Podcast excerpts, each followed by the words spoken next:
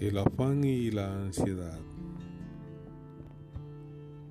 Por tanto digo, no os afanéis por vuestra vida, qué habéis de comer o qué habéis de beber, ni por vuestro cuerpo, qué habéis de vestir.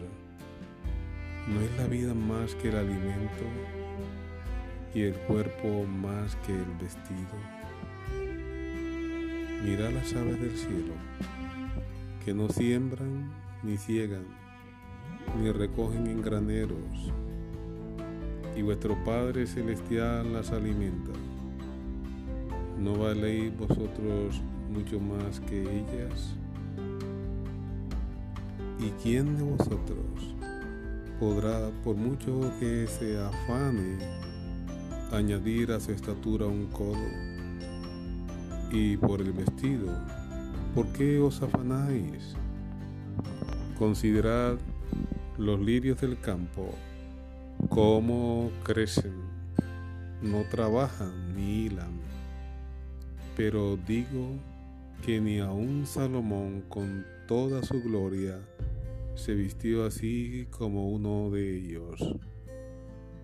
Y si la hierba del campo que hoy es y mañana se echa en el horno, Dios la viste así, ¿no hará mucho más a vosotros, hombres de poca fe? No os afanéis, pues diciendo, ¿qué comeremos? ¿O qué beberemos? ¿O qué vestiremos? Porque los gentiles buscan todas estas cosas.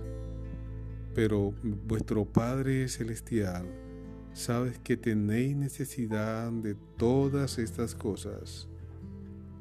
Mas buscad primeramente el reino de Dios y su justicia, y todas estas cosas os serán añadidas. Así que no os afanéis por el día de mañana porque el día de mañana traerá su afán. Basta a cada día su propio mal. Mateo capítulo 6 versículos del 25 hasta el 34.